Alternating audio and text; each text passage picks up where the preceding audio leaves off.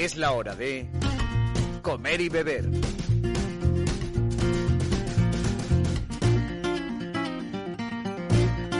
Con todos ustedes, jarra en mano y cuchara en ristre, Chema Ferrer.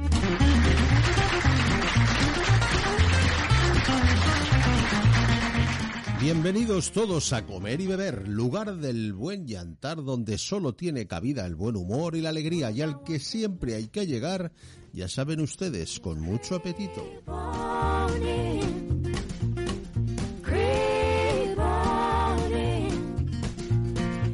Con nuestro técnico ya frente a los fogones y Chema Ferrer, el que ahora les habla, sirviendo y repartiendo para que nadie se quede con hambre.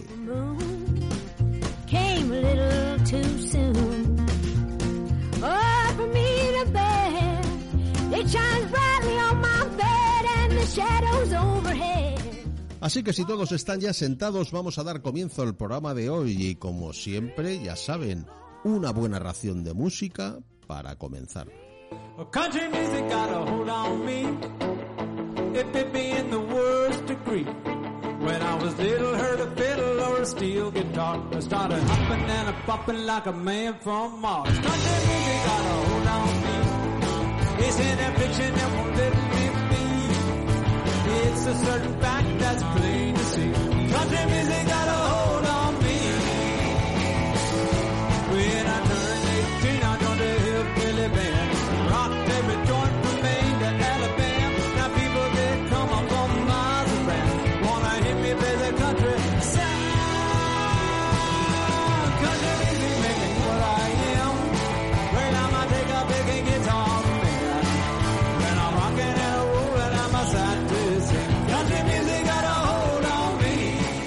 Pues sí, queridos amigos, eh, una semana más y ya hemos pasado el Ecuador de este otoño, un otoño que como todos ustedes están viviendo, pues eh, ha sido realmente un, poco cálido.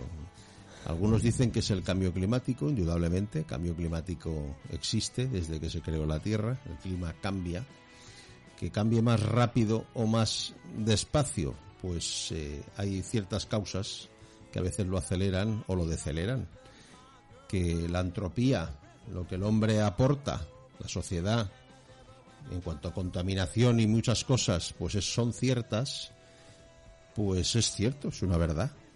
Eh, la presión que ejerce el ser humano sobre el medio es importante.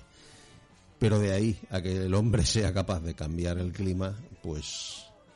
Bien, se ha confirmado esta semana, y lo digo porque llegamos a un fin de semana donde eh, la corriente del jet stream la que circula en las bóredas ya se ha roto, se, normalmente se rompe durante el invierno, durante el otoño y entran pues vientos del Ártico que bueno, en contraposición al calorcito que hace, pues son vientos, son lluvias, son nieves, que es lo que a partir de este fin de semana va a llegar. Y bueno, y se ha confirmado que es lo que les decía, que el volcán que hace unos meses estalló, un volcán submarino en al sur del Océano Pacífico, pues creo que fueron 150 millones de eh, toneladas de H2O en modo vapor de agua, que como ustedes saben es el principal gas de efecto invernadero. Nadie, eso nadie lo discute, muchísimo más que cualquier otro, que el CO2 o que el metano tan manido. El H2O es el principal problema y, y bueno, que este volcán implosionara bajo de las aguas lo que ha provocado esto. De otro modo, si hubiera sido en la superficie, hubiera sido la cuestión contraria. Hubieran sido otro tipo de gases y de partículas que lo que hubieran provocado es una bajada de las temperaturas. Bien, ahí dejamos esto, este pequeño análisis. Llega el frío, ya era hora, todos contentos. Así que nos vamos a ir a las noticias gastronómicas, que es lo que nos ocupa, no hacer de meteorólogos aficionados.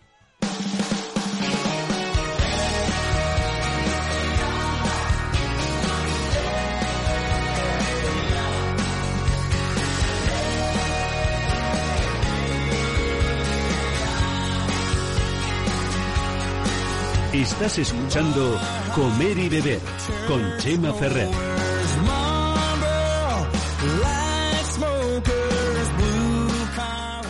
María Maceiras recibe el primer Premio Nacional de Gastronomía Talento Joven Alimentos de España. Durante las últimas semanas han estado adelantando el nombre de los galardonados con los Premios Nacionales de Gastronomía 2022 hasta completar la lista de los profesionales que este año merecen el reconocimiento. Y bueno, según los responsables de otorgarlo en cada categoría, recordemos que fue novedad en la pasada edición de estos premios que cada categoría tuviera su propio jurado. Por su contribución a la cultura gastronómica de nuestro país. Destacamos el premio a María Maceiras, una marinera de tan solo 22 años que faena con su barco en Muro, a Coruña. A bordo de Para los Tres, que es así como bautizaron al barco, María, que es de familia pescadora, lleva más de cuatro años dedicada al mar, su gran pasión. Una pasión que comparte diariamente a través de su plataforma de TikTok, donde desarrolla una labor divulgativa que promueve el respeto al mar y sus especies, concienciando de la importancia de la pesca sostenible. El Premio Nacional de Gastronomía Talento Joven Alimentos de España surge de la estrecha colaboración que la Real Academia de Gastronomía mantiene con el Ministerio de Agricultura, Pesca y Alimentación y quiere poner el foco en las nuevas generaciones que están trabajando en el ecosistema alimentario. Algo muy, pero que muy importante.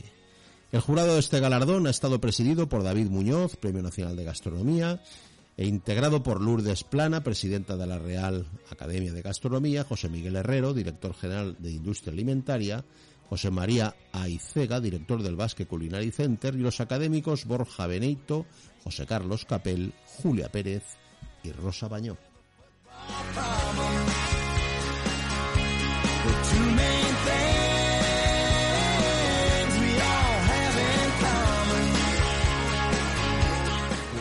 Las bebidas vegetales no son una alternativa real a la leche de vaca.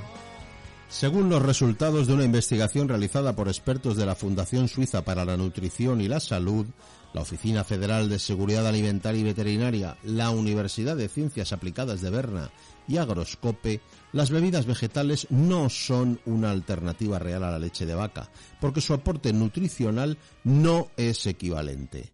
Consideramos que esta es una información que la mayoría conocíamos, pero el objetivo del estudio era realizar una comparativa de la composición nutricional entre las bebidas vegetales y la leche de vaca. Determinar el contenido de macronutrientes y micronutrientes, analizar ventajas y desventajas de cada bebida, evaluar la presencia de contaminantes como por ejemplo el arsénico o el, bueno, ya saben, el glifosato. Los investigadores tomaron 27 muestras de diferentes tipos de bebidas de origen vegetal en las que se incluían bebidas a base de coco, cáñamo, avena, almendras, anacardos, espelta, arroz, soja. Todas adquirieron en dos importantes supermercados de la ciudad de Berna y 13 de ellas estaban enriquecidas. Estas muestras se compararon con dos muestras de leche de vaca.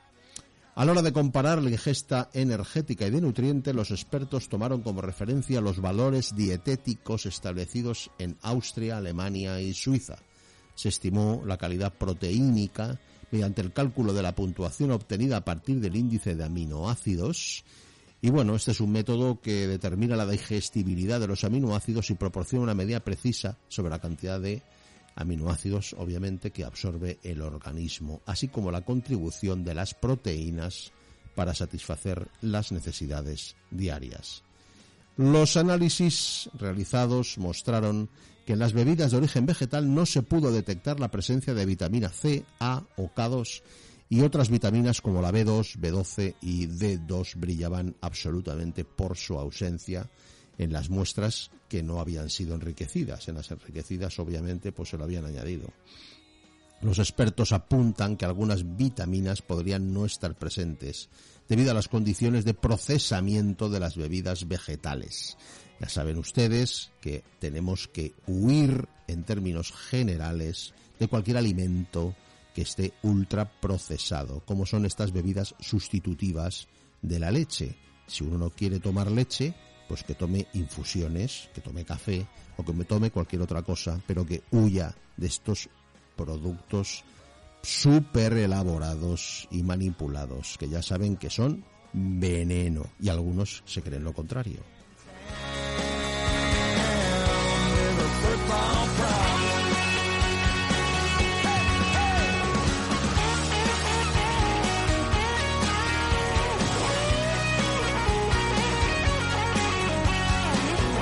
Alerta alimentaria. Aldi retira el pisto fritada, el cultivador, por posible presencia de fragmentos de caucho negro.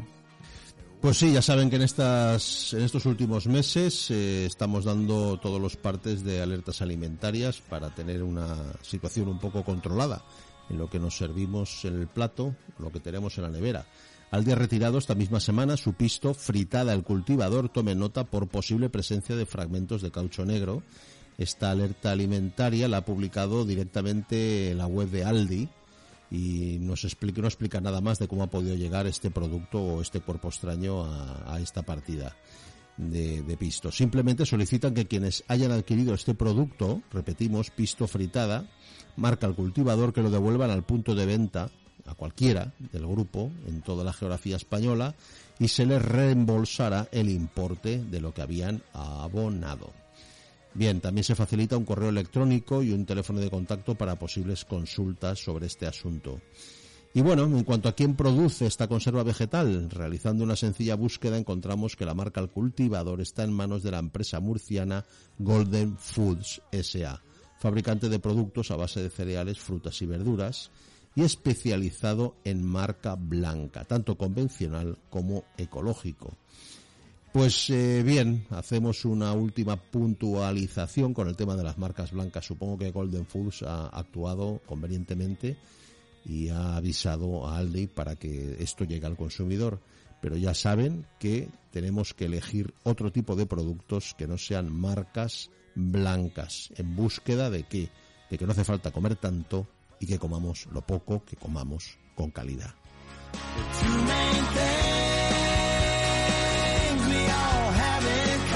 Estás escuchando Comer y Beber con Chema Ferrer.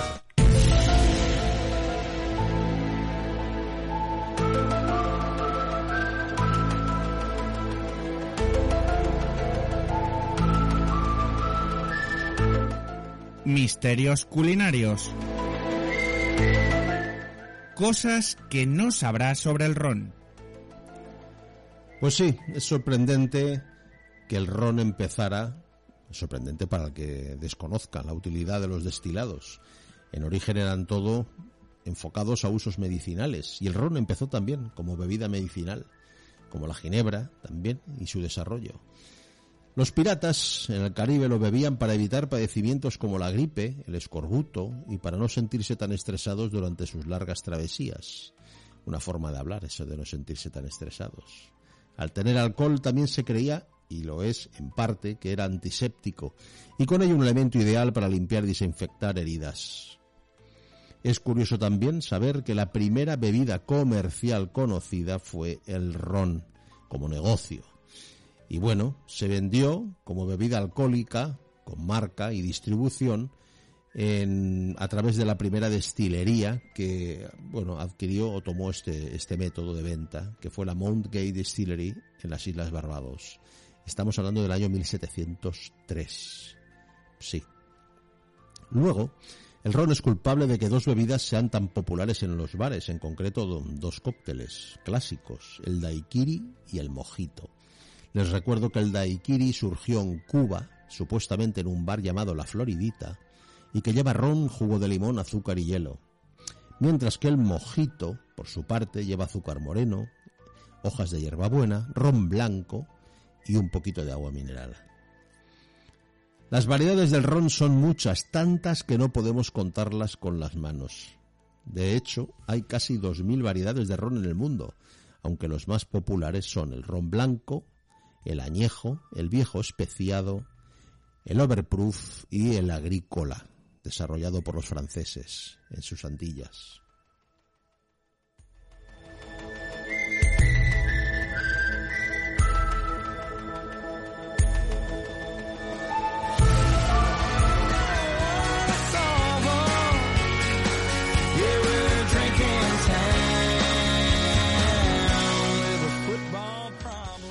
Pues bien, hacemos un alto en el camino y volvemos con ustedes.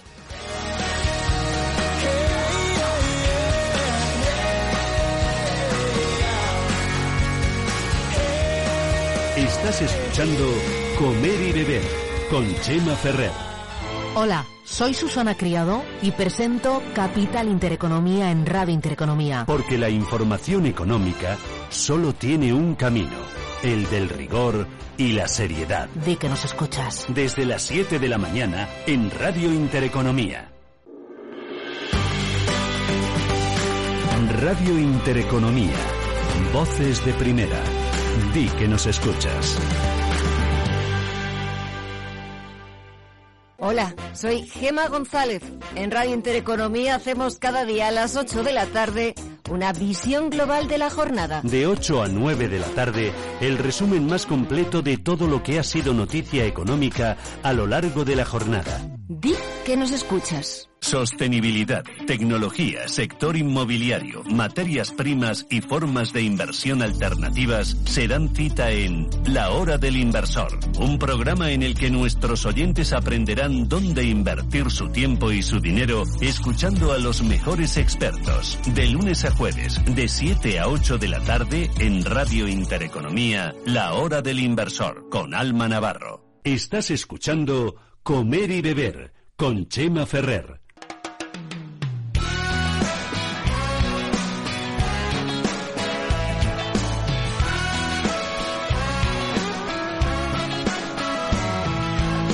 Still drums still ringing in my head. Well, I feel pain, so I'm not dead. From the looks of things, it looks like got.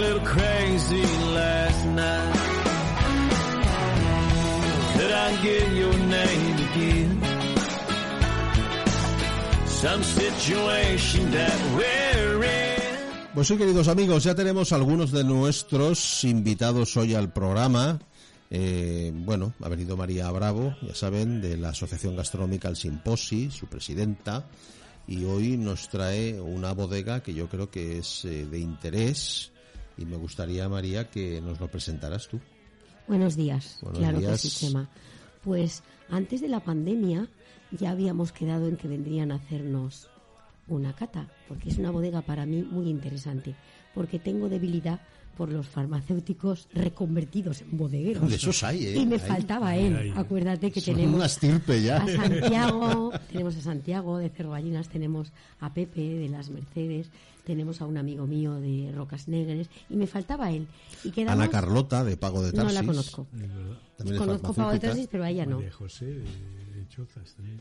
También. Sí, sí, bueno, pero Sí. eso ya es mucho más Sí, nuevo. No son de es- vuestra no estirpe. son- No son de aquella estirpe de farmacéuticos que os metían tanta caña con la química y la bromatología. Estos son otra cosa. Otra cosa, sí. Entonces quedamos que vendrían. Pasó la pandemia y se acabó.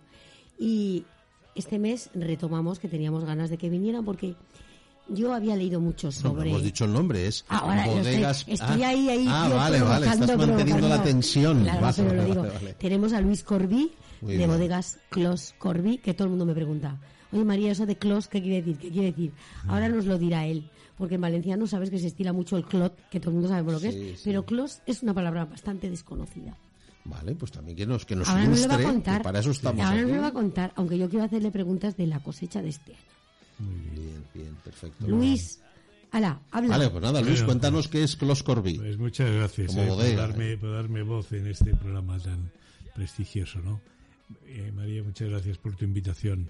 Bueno, eh, Clos, si quieres empezamos por lo de Clos. A Clos ver. es una, es, es una palabra bastante común al francés, al catalán y al valenciano. ¿eh? Clos quiere decir lugar cerrado, o sea que digamos que es como una parcela única que en teoría puede estar vallado o no, pero es como que todo el campo está en el mismo sitio, es eh, forma parte y, es- y ese es el verdadero sentido de Clos. Eh, Sabes que Clos empezó en, en, en Mogente, en Terres Sí. dels Alforins, Ahí. hace muchos años. Con eh, vinos blancos. con vinos blancos, ¿no? Ahí fue los vinos blancos. Ahí fue el regalo que te hicieron para empezar a empezar. experimentar. Bueno, sabes que fue un, un poco un brindis, ¿no? Sí. Al sol y, y, y- y nadie nadie apostaba por, por, por esto porque efectivamente además eran vinos blancos centroeuropeos, ¿no? Con dos con dos magníficas uvas que son el Riesling y el Viognier, pero que evidentemente nadie daba un duro por porque esto y, fuera para, para, para adelante, ¿no?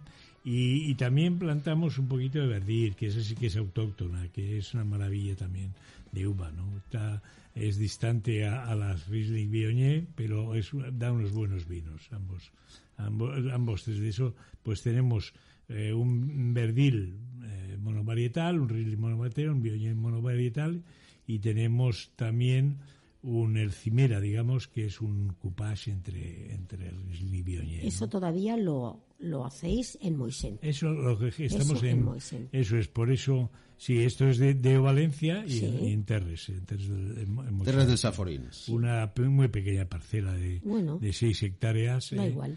Que nos ha permitido cuidando mucho la tierra la forma de trabajar la forma de eh, pues hacer unos vinos que a, a poco a poco han ido saliendo ¿no? y que adaptativamente ha sido ha sido positivo no que nadie da un duro no pues fíjate Bueno, y como viste que sí que daban un duro, claro el gusanillo ya te Sí. movió, dijo, ahora pa- a por más. Y ahora me voy a la Deo Utiel Requena. claro Utiel Requena fue Y allí a lo grande. Un poco más grande, Hombre, efectivamente. 77, ¿qué te 77 parece? hectáreas, eh, una, bueno, yo a mí Utiel Requena siempre me ha atraído. ¿Por qué? Porque tiene una uva que es la Bobal, que es una rústica, complicada, difícil, pero que ya tiene muy buenos vinos, ¿no? Los hemos nombrado antes antes de, de sentarnos y me parece me parece muy atractiva ¿eh? y en eso estamos trabajando ya, ya tenemos dos vinos eh, los hoces las hoces que acaba de presentarse ¿eh? Y que lo veremos próximamente y después el, el- el- ¿En el qué, municipio, ¿En qué municipio está? eso, es, el- está, eso está en Requena en términos de Requena en, el- la aldea de los Isidros Limitando, limitando ya con Castilla-La limitando a cuatro, Y no nos habéis invitado a la presentación de ese vino. Muy mal. sí Me lo apunto. Bueno. Que lo sepas. Bueno, si te tienes que apuntar a todo lo que hago mal, no sé. Bueno, yo sé que tú lo comprendes todo, ¿eh? Y que no y que no volverá a pasar. Eso, eso. eso sí. Aquí, aquí dos forofos. Sí, bueno, bueno. No, las, las hoces, que es un vino un poquito más, con más crianza, es un tercer año, ¿no? Que llamamos, eh, lleva, no, no hemos llegado, hemos llegado a 16 meses de crianza, porque el vino evolucionó de una manera magnífica, ¿no? O sea, date cuenta que son plantas bastante antiguas, la plantación, ¿no? Era una, una, una explotación bastante descuidada y solo quedaban unas cuantas viñas de 30, 40 años, 50. Esas, es lo que ha salido las hoces. un Las vino- habéis mimado mucho. Exacto. Sí. Sí. igualmente. Es decir, el tratamiento es el mismo en Mogente que allí. Siempre cuidar mucho la tierra, que yo creo que es lo fundamental. Todo es bobal, Luis. Ahí Todo to- las 77 No, ahí hay, hay un poco. Hemos plantado Syrah un poco, ¿eh? y hemos plantado más Bobal, desde luego, y de blancos hay un poco de mm, Macabeo, ¿eh? que es el que se hacía ante- antes, se hacía algo de cava, algo de espumoso, y bueno, ahí la hemos mantenido, ¿no? porque nuestra tradición son los blancos. Pero nosotros teníamos que abrirnos a los tintos, que efectivamente, pues sabemos que es el rey de- de- del consumo humano, ¿no? De lo que más se, lo que más se Sí. vende, lo que más consumo tiene y además eh, que es de una nobleza extraordinaria, ¿no? Que en el fondo, pues los vinos blancos son más delicados, más delicados, eh, y los, los, los, los- los tintos, por los antocianos, son, son vinos que- con más defensa natural. Y ¿no? más robustos, Eh, claro. sí, sí. y más robustos, pero son más fáciles. eh, ti- Tienen, tienen una, una, una defensa contra la, contra la oxidación que los blancos no los No tienen. y que a nosotros los blancos nos hacen trabajar mucho porque son vinos mucho más sensibles, mucho más delicados. ¿Y cómo ha ido la cosecha este año? Bueno, este año en blancos ha sido excepcional. Vamos a bien. tener, sí, sí, un Riesling Viognier magníficos. Estamos ya, pues, en la crianza. Sabes que tenemos crianzas largas de, de blancos. Y, y en los tintos, pues, ha estado irregular. ¿Por qué? Porque hubo una granizada, que es una zona un poco granizada, una granizada suave. Eso sí es verdad. Que no, yo, eh, no, ha, no ha arrasado con todas, ni mucho menos. Pero, bueno, de alguna manera no estamos en la mejor cosecha, pero es una cosecha muy aceptable. ¿eh? Esa es la, sin- sinceramente lo que pienso yo. Hemos tenido un buen, un buen, un buen bobal, pero yo espero mucho más de esa, de, de esa parcela, de las parcelas en, en Requena. ¿eh? O sea que yo creo que hay una gran esperanza con el bobal. Ya hay bobales de muy meritorios y yo quiero sumarme a ese, a ese club de gente. Claro, claro, ya lo creo. Claro. Hay un apartado dentro del, del, del pliego del Consejo Regulador que marca esos bobales de autor, que digamos es lo más alto a lo que uno puede llegar dentro de la denominación con, con un ambobal. Bueno, pues esto, eso es lo que Ese es el pretendemos. camino, ¿no? Sí, el año pasado plantamos 12 hectáreas más de bobal, ¿eh? un bobal con un clon nuevo, ¿eh? que yo creo que eh, tradicionalmente, ya hace tiempo, ¿no? Tradicionalmente el bobal se iba fuera, era el que daba color, era el que daba cuerpo a otros vinos de otras regiones o de otros países y ahora evidentemente hay, oye, hay muy buenas bodegas. Yo creo que, se queda casi todo aquí. ¿Tú qué opinas, Chema? ¿Aún se vende No, bobal? no, aún se, Aún se vende. salen cisternas, pero Sí. Cisternas, sí. a Italia, no solamente a Francia. Sí, sí.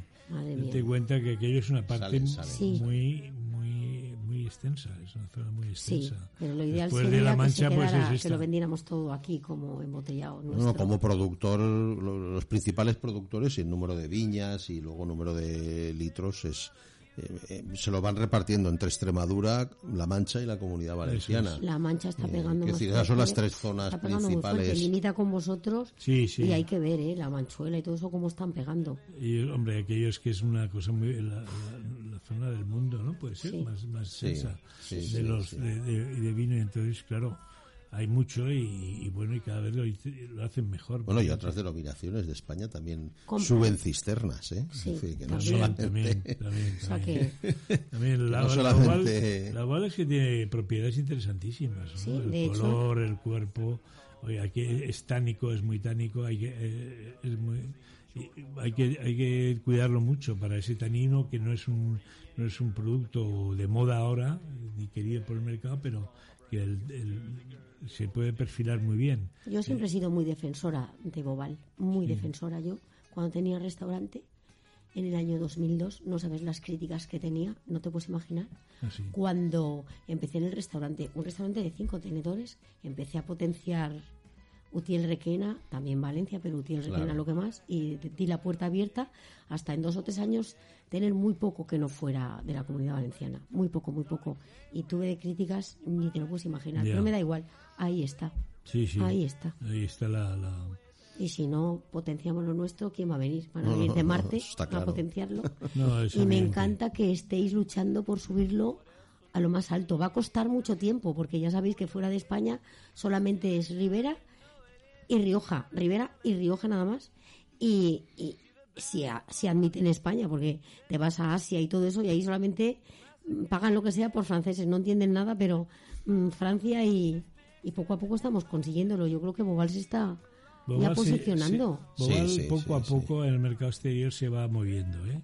Porque ahora tenemos la moda del mercado es lo autóctono, ¿no? Sí. Y, esa, y en esa zona es súper autóctono. La Boval no hay otra zona más que Mancha, Manchuela y, Sí. y, y- Utiel Requena, Mancha, ¿no? Manchuela y nosotros, Utiel sí, Requena. Y entonces eh, yo creo que el que trabaje muy bien la, la uva va a tener gran, prácticamente en Europa, porque lo que buscan es siempre la- los extranjeros, que es donde está realmente el futuro en el sentido de la exportación, mm, lo bu- buscan, buscan eh, eh, Sí. cepas nuevas, cepas autóctonas, ¿no? Y en Hace ese falta- sentido eh, el bobal puede dar, Sí. puede dar un buen. Yo creo, Chema, que para que se que hace falta un poco, no estoy defendiendo nada porque quiero ser imparcial, pero el apoyo institucional en el tema de sacarlo fuera de España, de hacer catas, catas, catas, eso significa muchísimo dinero.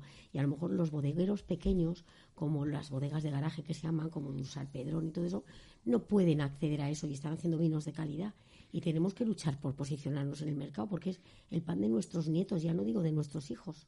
Bueno, el objetivo es que todo eso se y- traduzca y hay que hacer buen vino. en que hayan mm, Hay que salgan más litros de vino, pero en botella, no en cisterna. Claro, y buen vino. el mayor Eso es lo que hay que añadido. conseguir. Y buen vino. Que eso lo que consiguió Francia en su momento. Claro. Francia consiguió eso. Y... María tiene mucha razón. Hemos de, de hacer que se promuevan y que se abran caminos fu- eh, fuera de Europa, ¿no? Que eso cuesta mucho dinero. Y ¿eh? Luis, hay que invertir, aunque no queramos, Sí. hay que invertir en hacerlo público y eso se consigue con la publicidad. Sé que la publicidad vale dinero, pero unas buenas catas. Mira, yo, por yo, ejemplo, ha, ha sacado este tema y yo, vamos, soy muy sensible a ese tema porque yo he vivido mucho la exportación en otra época de mi vida.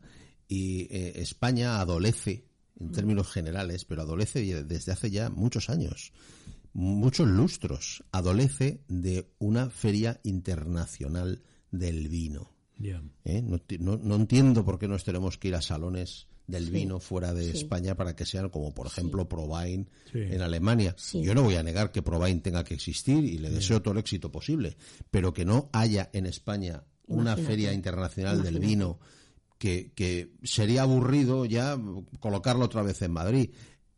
En, en- en el recinto ferial de Madrid, porque yo pienso que hay otros sitios donde puede estar también. Ha tomado el testigo Ciudad Real, Sí. cosa que yo también ante Ciudad Real, de cuando empezaron yo me quito el sombrero, con cuatro toldos allí, sin, sin infraestructura, sin hoteles, sin, sin... Yo me quito el sombrero por Ciudad Real. Sí, es verdad. Desde el minuto uno me lo quité porque dije, ole, han tenido narices. Pero lo que es de vergüenza, vergüenza absoluta, es que la Feria Internacional de Valencia, con lo que fue históricamente y con las instalaciones que hay, Que tenemos. absolutamente desaprovechadas, absolutamente desaprovechadas, Estoy de acuerdo. que no se haya tomado el testigo. Luis, Y además hace ya hace años recuerdo que, que- que me llamaron justo a la Feria de Valencia para ciertas cues- cuestiones sobre una feria que podía haber evolucionado en esto y evolucionó en otras cosas. Ahora parece que está retomando el, eh, su, su camino. Pero me llamaron y quería precisamente porque había escrito una serie de artículos relacionados con todo esto, que era para que habláramos de esto seriamente. Y me llamaron para un... Y dije que para que otra vez, que a mí no me vuelvan a llamar nunca más para hacer una feria de tapitas. Ya. Es que Porque para eso pena. nos sirve un recinto ferial como el que tiene la pena. ciudad de Valencia Da mucha pena. y todo el re- y todo la tradición vitivinícola que hay que no le estoy quitando valor ni muchísimo menos a lo que ha hecho la Mancha como no lo había no lo estaba haciendo nadie pues si lo hace Ciudad Real pues todos estaremos defendiendo Ciudad Real Claro que sí. Pues que yo el primero eh Claro. que yo, yo no voy a ser un chauvinista por ser de origen valenciano yo no voy a ser un chauvinista pero sí que entiendo que esto y esto que estoy hablando fue mucho, mucho antes de que se inaugurara la primera edición de la Feria de- del Vino ¿eh? Fe- la Feria Nacional del Vino, FENAVIN, en, en, en, en- en Ciudad Real, mucho antes.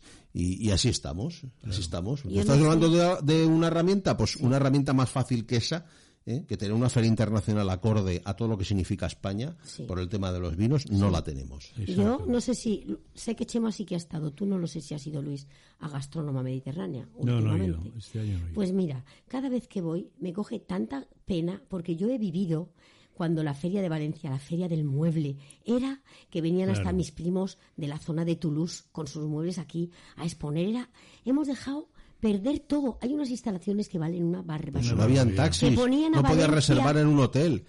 Dor- La las personas de- dormían en Gandía o, en- Sí. o en- o se iban a dormir a Castellón o para a, o a- venir. o a Peñíscola incluso para poder estar gente que venía de fuera. ¿sabes no lo que había- pasa? Yo no sé si los Feria del valencianos... mueble, feria del juguete, calzado, No, del calzado. de, de la todo, cerámica. Cedisama, todo se ha ido Sí, y eso sí. es una pobreza increíble. De verdad, que da- a mí me da muchísima pena, porque yo creo que tengo una visión no de pan para hoy y hambre para mañana, sino hay que apostar y mirar más allá, más allá. Y siempre los valencianos hacemos lo mismo, calles pequeñas, che, haz una avenida como tiene que ser, que no mires hoy y mañana, que esto va a más. Todo lo hacemos así, yo no sé por qué somos así. Sí, sí. Nos dicen todos que somos meninfots y es que lo somos. Lo somos, es que lo está. somos. No, y luego hay otra cuestión importante, que es una denominación de origen importante como la de O Valencia, eh, junto a otra destacable, muy destacable como Tiel Requena. Hombre, Han estado, han estado en un litigio En un litigio Es largo. horrible. y, y creo que siguen. O sea, ¿cómo vas a unificar fuerzas? No, no, No. Si los principales podemos. representantes están La- la pegándose entre La ellos. sentencia es que se han separado definitivamente, ¿sabes? O sea que. Y yo creo que es una mala solución porque. Que duda cabe que el vino tiene que ser del, del territorio. Pero, Sí. hombre, podemos hacer un- una solución que es una marca paraguas, ¿no? Claro. Donde están vinos de la comunidad valenciana. Claro que sí. Y cada productor Claro con que su tierra sí. requena una y después una subdivisión, otra subdenominación. Yo no, puede yo no voy a entrar en, No, en, en- en- pero en- hasta que no en se el nos barro meta porque en la no cabeza personalmente, pero que la se ha unión perdido un hace- tiempo ahí. Que la unión hace la fuerza. Sí. Vamos a Y, la y hecatombe. luego, y luego la denominación de origen solamente- Alicante como si fuera una isla. Exacto. Porque aún, Y la aún de la IGP. ni te lo la- cuento. no, pero la IGP Castellón aún está intentando subirse al carro y, y digamos, pero la de Alicante es que todavía no he entendido qué es lo que quieren hacer. Sí, sí. O sea, no lo he entendido todavía No lo he aún. entendido. No lo he entendido aún. No, no lo he entendido. Y, pasan los años. Entonces pienso que todo ese tipo de, de- de- de efectos y esa falta de comunicación de estos que son los principales, digamos, elementos que tendrían que haber promovido y luego detrás pues, las grandes bodegas, que las hay, Claro. valencianas, Valencianas. pues todo eso haber generado un- un- una potencia eh, para, para hablar y poner en marcha un proyecto comercial como, como, como puede ser una feria internacional. Pero es que ha pasado ya, yo ya lo pienso y digo, eso que se ha pasado ya el Es café con leche. ya. Ya se ha pasado el café con Bueno, leche. mientras estemos vivos Correcto. siempre queda una esperanza. Siempre queda, sí. Luis, porque vas a la feria, una feria tan pequeñita como esta que acaba de pasar, y te ves una lucha por protagonismos que va en detrimento del bien general. Ya. Te ves el protagonismo de la Diputación, el protagonismo de la Generalitat, el protagonismo de todo, todo cabezas de ratón, cabezas de ratón. Ya. Sé por amor de Dios, Pero, sé por ¿sabes amor eso? de Dios. Pero e- ese análisis es, Es es muy horrible. fácil. Es porque no es realmente una feria comercial. En una feria comercial los protagonistas y los que mandan en la feria son los productores de vino, los que tengan que ir a exponer. La junta directiva se tiene que estar compuesta por, por todo ese tipo de personajes que son gente que lo único que quiere es que salgan a ra- a- cuando acabe la feria que hayan 3.000, 20.000 100.000, pedidos, los que sean. 500.000 palets vendidos de vino. Claro. Y no solamente valenciano, obviamente, de todos los rincones de España. Sí, sí, sí. E incluso, e incluso de expositores que vengan fuera entiendan que Valencia puede ser un buen megáfono Sí. para que se vendan sus vinos. valenciana. Pero bueno, eh, eso, vamos, eso quedaría diluido lo que has comentado Lo ahora. ha dicho María, está muy acertado. Es Desde luego en Islas. Canarias, por ejemplo, hay hasta ocho denominaciones en Islas Canarias. Y todos bajo la- el, paraguas El paraguas. de denominación Islas, Islas Canarias. Y uno Canarias. pues es del Tacoronte, los otros no sé dónde. Sí, pero sí. todos y cada uno Sí. defienden esa ubicación global que favorece a todos. ¿no? Hablando de Islas Canarias, tengo una amiga que a lo mejor conoces, que fue la primera mujer que vino a mi restaurante. Fabricaba un vino que se llamaba Cráter. También era, era farmacéutica como tú. Ah, sí, sí, sí. ¿La fíjate. conoces? ¿Te, has- te No, suena? No me suena, no. Pues una luchadora nata por recuperar las cepas y todo eso, pequeñitas entre rocas y todo. Y es verdad, y de verdad que no se puede hacer nada todavía. No, yo, no, yo, yo no voy a hacer nada. No, no, no. Yo voy a dedicarme a lo que Ya, estoy dedicando, no sé. voy a hacer nada Pero más. yo también creo que, No soy la persona que, que- que tiene que haber más formación de unión hasta en los nanos pequeños. Que para que un órgano funcione tiene que estar bien integrado en un aparato. Un aparato, el que quieras, el locomotor, el sexual, el digestivo, tiene que estar formado, desde luego que sí, por órganos, pero que vayan todos a una, no cada uno por su lado. Así no vamos a ninguna parte. Desde Ni el vino no. menos. Desde luego que no. Eso ahora mira, este año que viene, por no hablar, mm, ahora volveremos con los Corbí. Así que me falta eso de las dos almas y corazón. pero eh, para cerrar el tema, sí que voy a decir que el año que viene parece ser que se está planteando una feria dentro de lo que es el recinto de feria de muestras relacionada con lo que es la producción ecológica en términos generales, que si está bien planteada y es una feria realmente comercial, me va a parecer que va a ser un escaparate im- importante. Luis, ahí puedes poner tus vinos blancos. Bueno, habrán vinos, pero habrán muchos más productos. Contarán conmigo, Eh, desde que- luego. Que, Claro que que- sí. que, vamos, yo creo que va a ser interesante, sobre todo si tienes a DIS, que es absolutamente comercial y de traer a compradores Ojalá. importantes de todo el mundo. Ese sería el objetivo. No hacer una feria de decir de. Iba a decir una cosa, pero no la no la digo. digas. bueno, pues Bueno, se puede visitar la bodega, Claro, eh, Luis. sí, sí, hay, hay, hay en el hay turismo. en- actividad en- de enoturismo claramente eh, de todo sí. tipo, Sí, tanto. De, produ- de, de, como has dicho tú, de catas, de visitas, de comida, De paseos por los viñedos. o sea, sí, sí, hacemos bodas, es uno de, de las grandes, digamos, de las grandes líneas, ¿no? Y efectivamente se puede visitar, o sea que yo creo que el día 19 ya hay una cata y procuramos atender muy bien a la gente, ¿no? Y explicar el proyecto. Sí, sí, se puede visitar perfectamente. Ya estáis invitados, desde luego. Bueno, Chimba, que te va a decir, no? O sea que, y María también, ¿no? O sea que de alguna manera, eso sois, sois, sois los amos, por así decirlo. Bien, cuándo queráis, ¿eh? bueno, explícanos ahora eso que Mm. me llamó mucho la atención.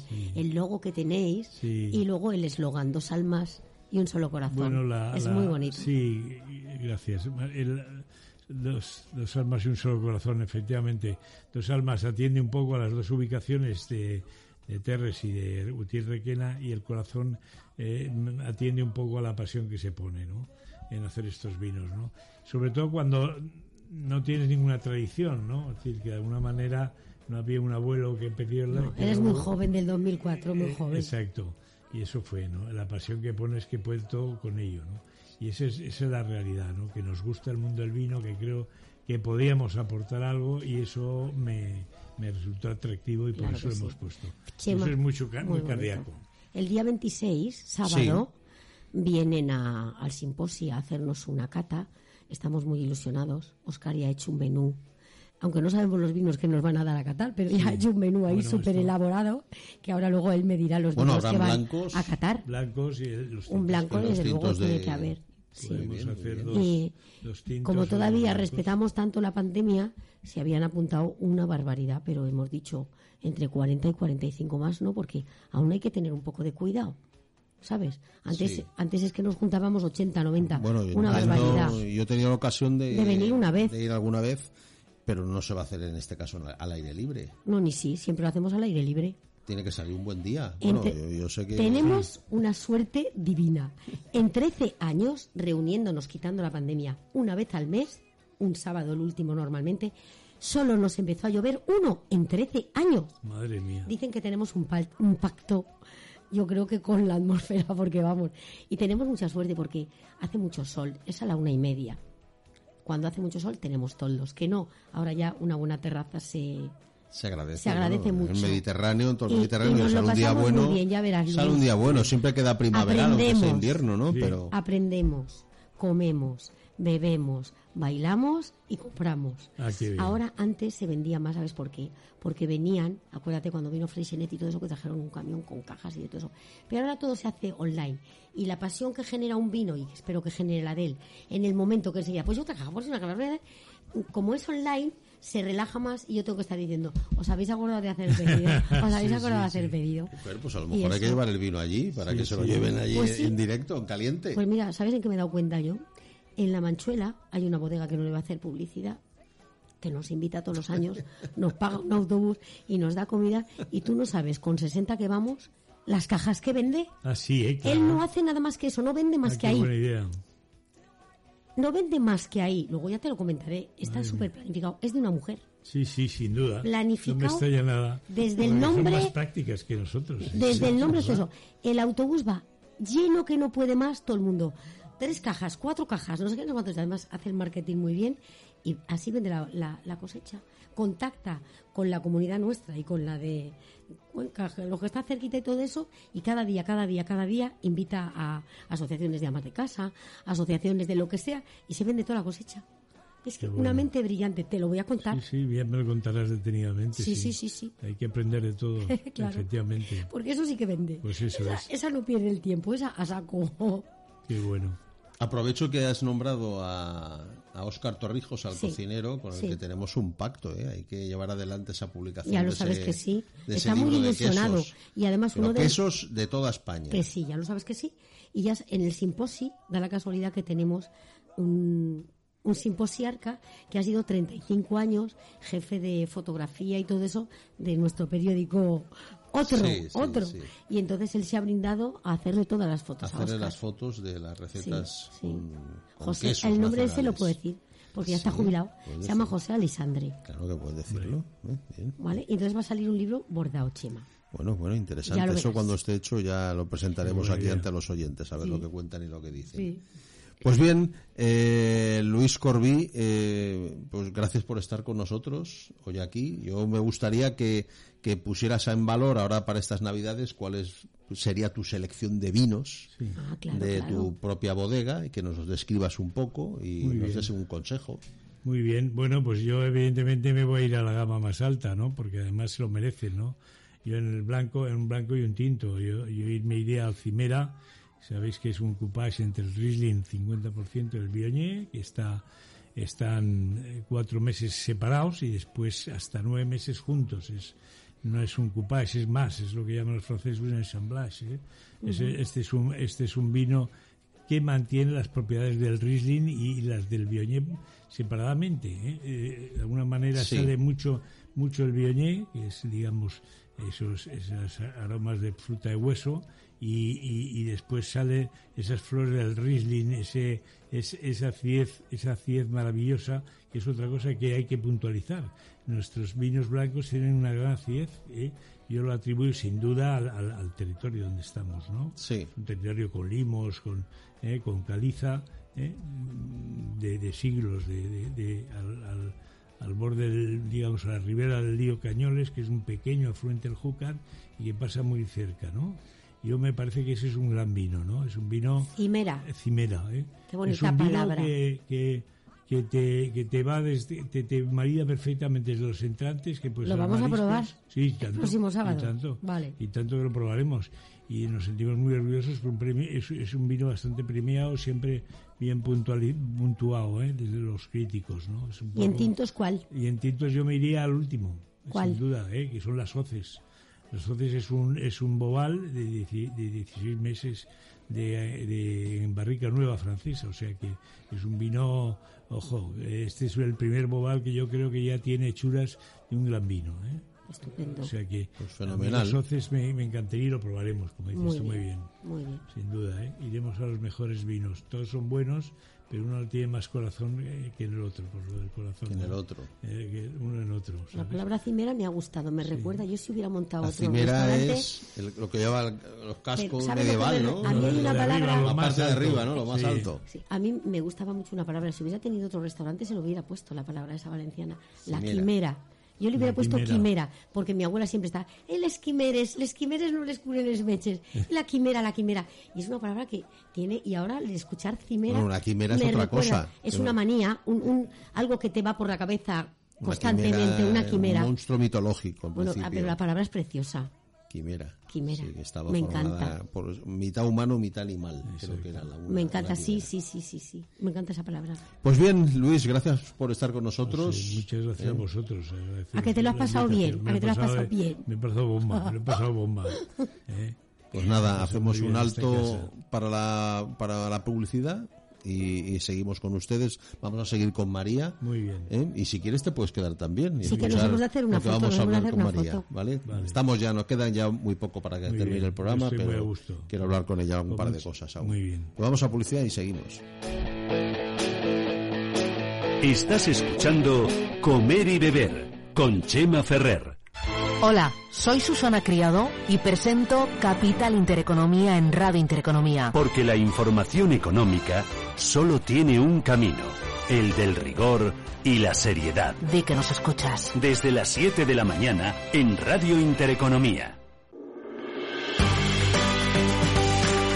Radio Intereconomía. Voces de primera. Di que nos escuchas. Hola, soy Gema González. En Radio Intereconomía hacemos cada día a las 8 de la tarde una visión global de la jornada. De 8 a 9 de la tarde, el resumen más completo de todo lo que ha sido noticia económica a lo largo de la jornada. Di que nos escuchas. Sostenibilidad, tecnología, sector inmobiliario, materias primas y formas de inversión alternativas se dan cita en La Hora del Inversor, un programa en el que nuestros oyentes aprenderán dónde invertir su tiempo y su dinero escuchando a los mejores expertos. De lunes a jueves, de 7 a 8 de la tarde en Radio Intereconomía, La Hora del Inversor, con Alma Navarro. Estás escuchando Comer y Beber con Chema Ferrer.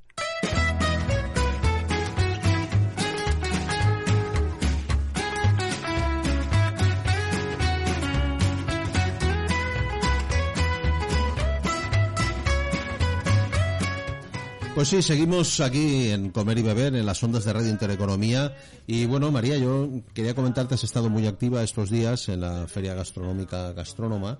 Y bueno, quería que me contaras un poco eh, en, en- en qué sectores o en qué partes has estado participando allí.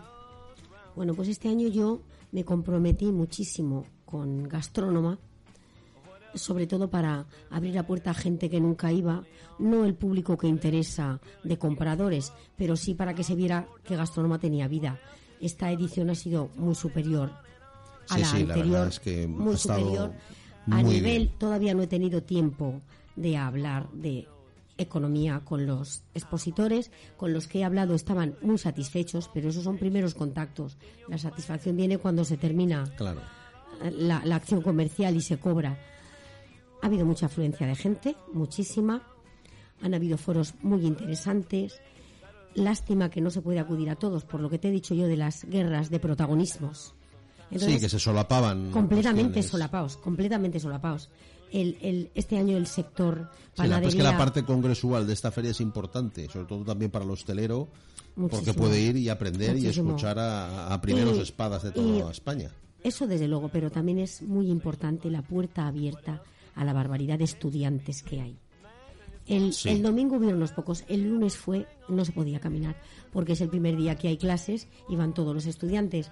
Es muy interesante, porque la formación es fundamental y tú lo sabes. claro, claro, claro, claro. Mi- yo he felicitado a, a Alejandro Roda y a Maje, a Maje Martínez por la conducción y el fin Sí, sí, que se ha alcanzado coordinadora de contenidos. de, pedagogía, o sea, Maje mucho, ha sí. coordinado los contenidos. Echo de menos el traer figuras de mucho, mucho, mucho renombre, porque eso atrae a mucha gente.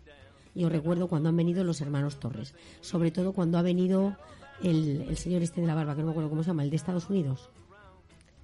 Eh, eh, El cocinero este tan famoso que está en tantas ONGs, ¿cómo se llama? Ahora no, me No, acuerdo. el asturiano. José Andrés. Pero los Bueno, americanos, que no me acuerdo. Yo, no he dicho que sea valenciano, he dicho que, Ah, que lo han traído que no que el, americano, el digo. cocinero que está por América y que ha hecho tanto.